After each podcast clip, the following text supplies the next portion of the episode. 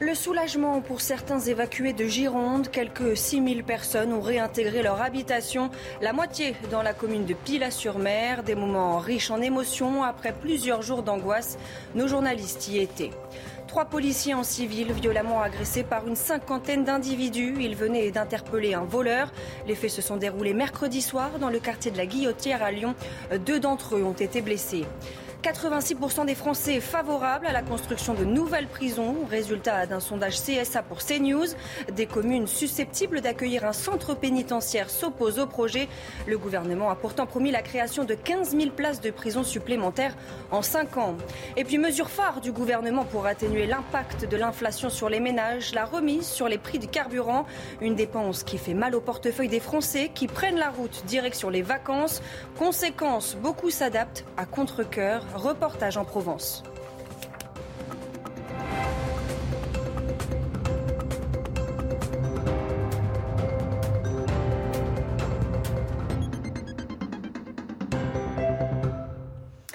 Bonsoir à tous, je suis ravie de vous retrouver pour l'édition de la nuit. À la une, si la situation semble stabilisée en Gironde, la bataille contre le feu n'est pas terminée. Les incendies ne progressent plus, mais ne sont toujours pas fixés. Les soldats du feu et les forestiers ont poursuivi ce jeudi leur travail de protection des points sensibles. Sur le passage du brasier subsistent encore des fumerons. Ce sont des points chauds incandescents qui fument et peuvent provoquer des reprises de feu s'ils ne sont pas refroidis. Grâce à la lutte acharnée des pompiers, les premières réintégrations ont commencé ce jeudi. Environ 6000 personnes ont regagné leur habitation en fin d'après-midi, plus de la moitié dans la commune du Pilat-sur-Mer, un quartier de la Teste de Bûche. Des moments riches en émotions après plusieurs jours d'angoisse. Régine Delfour et Sacha Robin étaient à leur côté.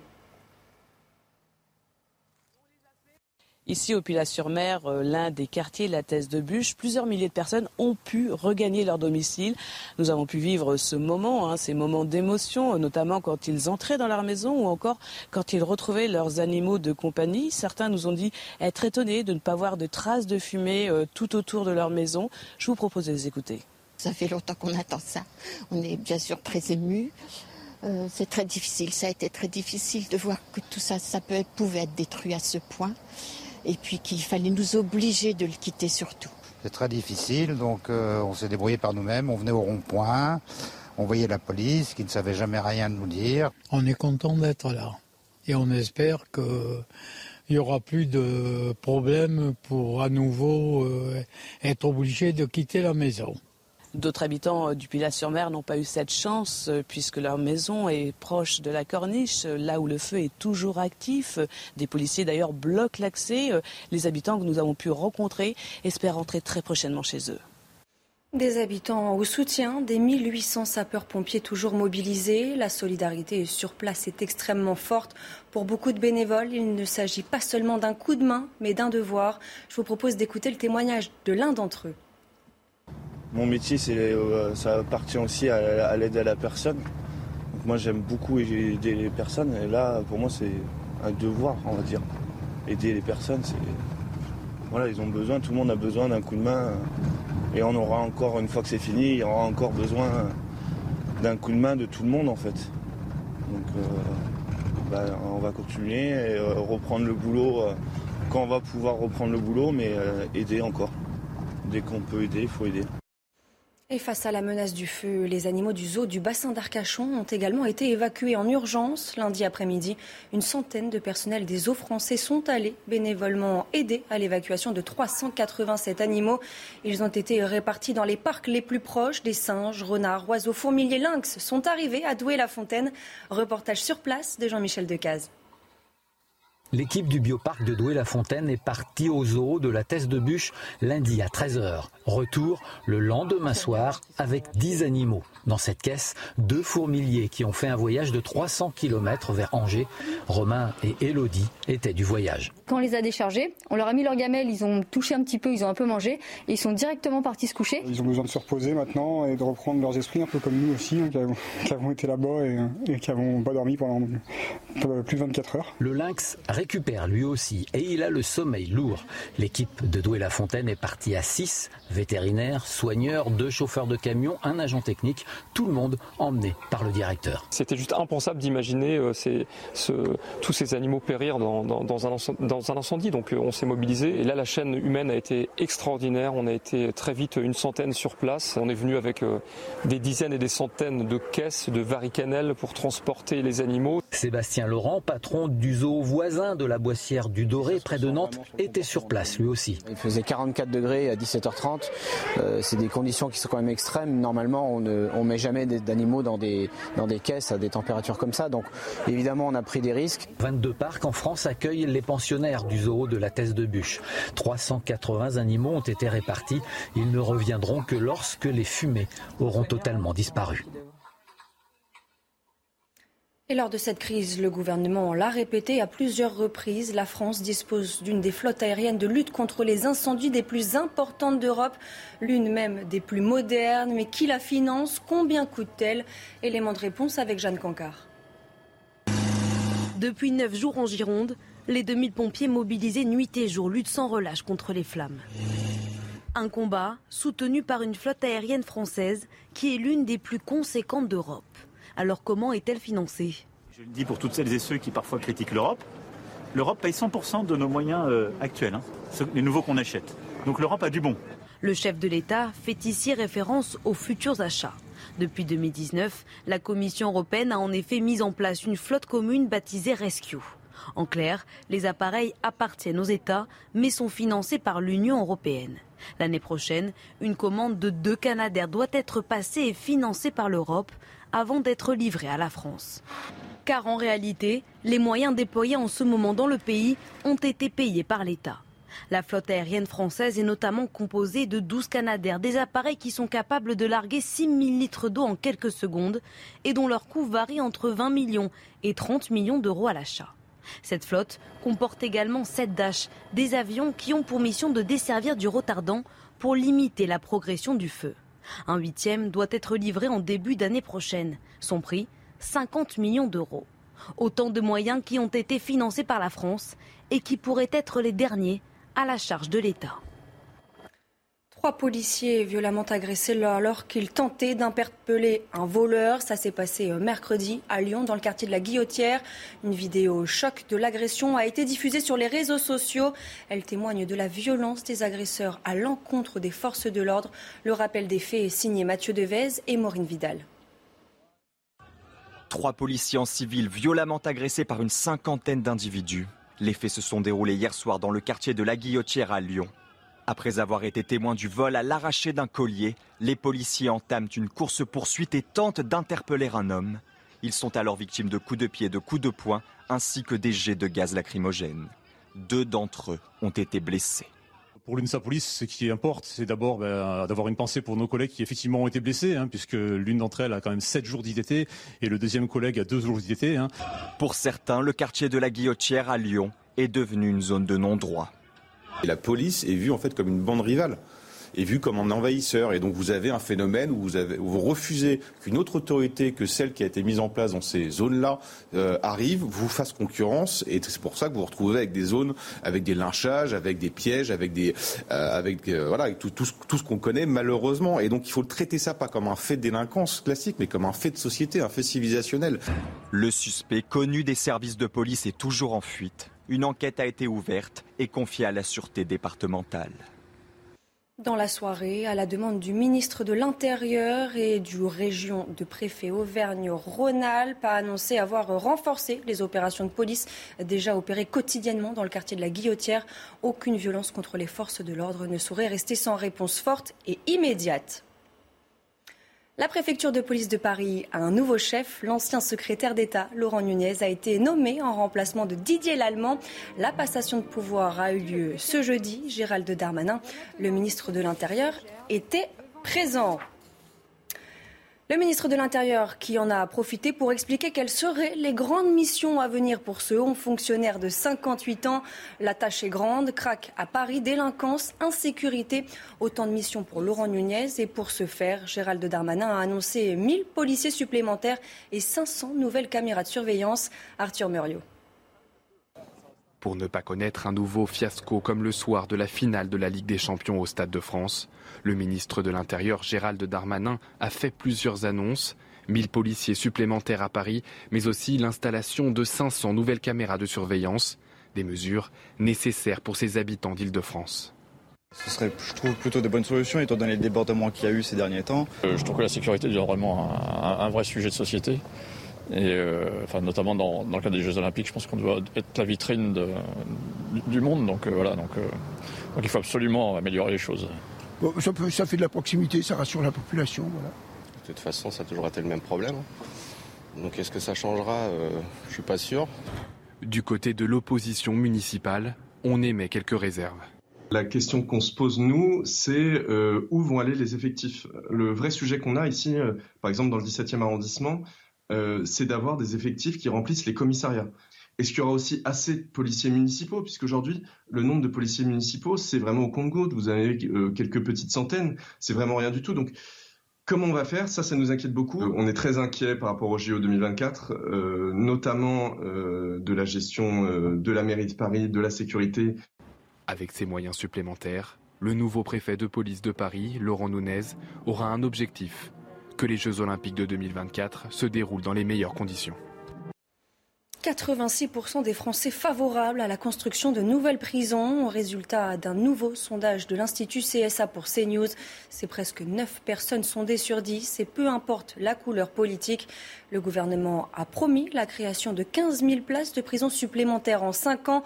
Promesse qui commence à prendre forme selon Caroline Abadi, députée et rapporteure de la commission d'enquête sur la politique pénitentiaire. Écoutez-la. Dès le premier budget que nous avons voté en 2017, les 15 000 places étaient bien planifiées et financées pour deux quinquennats. Maintenant, les 7 000 places seront sorties de terre d'ici la fin de l'année. On en a déjà 3 000. En fait, tous les chantiers sont en cours. Et pour le deuxième quinquennat, pour les 8 000 supplémentaires, tous les terrains ont été acquis. Et euh, d'ores et déjà, nous avons en quelque sorte déminé tout le problème foncier. Reste maintenant à construire effectivement ces, ces 8 000 places. Donc fin 2027, ça fera bien 15 000 places de prison. Je le rappelle, un plan historique de construction de places de prison. Et c'est là que ça coince. Certaines communes susceptibles d'accueillir un centre pénitentiaire sont opposées à ce projet. Illustration à Crisnois, en Seine-et-Marne, avec Quentin Gribel. C'est ici, à Crisnois, en Seine-et-Marne, en plein milieu de 20 hectares de terres agricoles, qu'une prison pourrait voir le jour d'ici 2027. Inconcevable pour le maire de la commune qui critique le choix de cet emplacement alors que d'autres terrains non cultivables étaient disponibles. La consommation de terres agricoles, alors qu'on a des friches existantes dans la région, c'est vrai que c'est tout à fait dommage. On a un projet de zéro artificialisation à, plusieurs échéances qui ont été données. On en parle beaucoup et puis en parallèle, euh, c'est pas ce qu'on fait sur le terrain. Mais l'argument écologique n'est pas le seul des opposants au projet car avec 1000 places créées dans la prison et près de 300 postes de surveillants pénitentiaires, la population de ce village de 600 habitants pourrait tripler avec son lot de désagréments. La proximité immédiate des habitations, puisque vous avez un certain nombre de prisons qui se construisent aujourd'hui à une distance minimum d'un kilomètre ou qui sont dans des tissus urbains denses pour les anciennes. Là, on est sur des, des terres agricoles avec un bruit qui peut se propager très facilement et donc sous les fenêtres des habitants, à 200, 250 mètres. 96% des habitants du village se sont prononcés contre l'installation de la prison l'année dernière, un vote sans effet juridique mais qui pourrait influencer le scrutin officiel en octobre. 52 élus de l'intercommunalité donneront alors leur avis sur le projet. Dans l'actualité également, les discussions sur le projet pouvoir d'achat continuent à l'Assemblée nationale. Au cœur des débats ce jeudi, le prix des carburants, une dépense qui fait mal au portefeuille des automobilistes, d'autant plus en cette période de vacances. Conséquence, beaucoup s'adaptent à contre-coeur. Reportage en Provence de Stéphanie Rouquier. Entre Aix-en-Provence et Marseille, ces habitants n'ont pas d'autre choix que d'utiliser quotidiennement leur véhicule. Alors le passage à la pompe est toujours un moment difficile. Je veux ouais, que ça fait mal, j'en peux plus. C'est insupportable, c'est insupportable, insupportable. On n'a pas le choix. Ah bah oui, bien sûr, c'est un gros budget. budget essence, euh, on, le ressent. Hein. C'est un tiers, un tiers de plus par mois. Hein. Des Provençaux qui avouent devoir se priver de beaucoup de loisirs. Bah, par exemple, les restos, moins de restos, moins de sorties, ou aller moins loin pendant les vacances, pour les vacances ou les week-ends. Je serre la ceinture, on rogne sur euh, tout, le reste, quoi. On est obligé. Ben, les, sorties, il n'y en a plus, euh, ben, tout, ce qui va avec, les sorties, la, nourriture, euh, voilà. C'est du sacrifice, bien sûr. Ah oui. Pour tout le monde, c'est honteux. 73% des Français qui partent en congé voyagent avec leur voiture. Alors de nombreux Provençaux avouent avoir modifié leur destination un peu moins loin que prévu pour réduire les dépenses. À l'international, Joe Biden va très bien. Le président américain a annoncé être euh, positif à la Covid. L'homme de 79 ans a donné de ses nouvelles sur Twitter. Regardez, les amis, je vais très bien. Merci de votre sollicitude. Je viens d'appeler le sénateur Kaisé, le député Cartwright et le maire de Cognetti pour leur faire part de mes regrets d'avoir manqué notre événement aujourd'hui. Je reste occupé. La guerre en Ukraine, près de cinq mois après le début de l'invasion russe. Un nouveau bombardement dans le nord-est, à Kharkiv, a fait au moins trois morts et 23 blessés, dont quatre graves. Selon le gouverneur régional, il s'agit d'une frappe aux lance-roquettes multiples. La veille, déjà, trois personnes y avaient été tuées, dont un adolescent, près d'un arrêt de bus. Les soldats russes continuent leur progression dans ce bassin minier, objectif principal de Moscou. Enfin, on l'a appris aujourd'hui, les agences de renseignement américains et britanniques estiment que depuis le début de la guerre, la Russie a perdu environ 15 000 soldats. Retour en France en déplacement à Argelès-Cazost dans le sud de la France. Emmanuel Macron, béret basque sur la tête, a donné de la voix.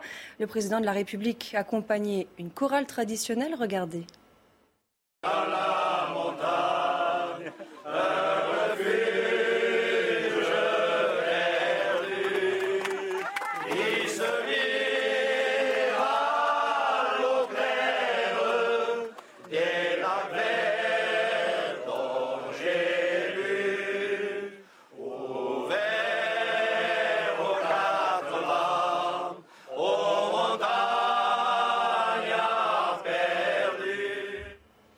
Voilà, une visite en marge d'un déplacement sur les routes du Tour de France, une tradition, l'occasion pour le président de la République de vanter le patrimoine français et la beauté du pays. Je vous propose de l'écouter. C'est le patrimoine français, c'est le patrimoine des paysages, de notre histoire, et puis c'est le patrimoine sportif. Euh, je pense que ce qu'on a vu durant ce tour, ça nous a aussi rappelé euh, les manos à mano euh, mythiques qu'on a, qu'on a vus enfant ou qu'on nous a raconté ou qu'on a vu dans les archives. Et donc oui, c'est, je crois qu'il y, a tout ça. Et donc il y a un attachement parce que c'est un rite. Le mois de juillet, c'est être sur les routes. Pour beaucoup de gens, c'est une manière de, passer les vacances. C'est un rendez-vous euh, qu'on ne peut pas manquer. C'est épique sur le plan euh, sportif. Je crois que c'est ça la première chose. Et puis la deuxième, c'est ce patrimoine français. Voilà, ces paysages comme les paysages pyrénéens, mais tous les paysages de France euh, qui sont parcourus. C'est une fierté. Je sais que beaucoup de nos compatriotes suivent le tour pour redécouvrir le pays. Et c'est une forme voilà, de, voyage à travers nos paysages, notre histoire et cet attachement. Le Tour de France, justement, à l'issue de la 18e étape du Tour, Jonas Vingegaard a pris le large au classement général. Au sommet d'Otakam, le maillot jaune s'est imposé, devançant son rival Tadej Pogacar. Le Slovène accuse un retard de 3 minutes 26 secondes sur le leader à seulement 4 jours de l'arrivée sur les Champs-Élysées. Le résumé de cette étape avec Raphaël Redon. Vingegaard, triomphal à Otakam. Le Tour de France est sans doute joué. La Jumbo a gagné. Van Aert, premier attaquant, donne le ton de la journée. Après 50 km de bataille avec le groupe Maillot Jaune, 34 hommes s'échappent en tête. Des débuts agités et même accidentés, Jack Bauer percute une voiture à l'arrêt, image saisissante et énervante. Le col de l'Obisque éparpille les coureurs avant sa descente où le rythme s'accélère. Dans le groupe Maillot Jaune, Vingegaard, lui, ne lâche pas la roue de Pogacar. Vient le col des Spandelles, nouveauté de ce Tour 2022. Van Aert fait le ménage, ils ne sont plus que 3 des 34 initiaux. Pinot est là avec Martinez. Quelques kilomètres plus bas, Pogacar lance les grandes manœuvres. Quatre attaques successives, dont celle-là impressionnante, mais insuffisante. Si ce n'est pour distancer les Thomas, Gaudu ou Quintana. Si le tour peut se gagner en montagne, il peut se perdre en descente.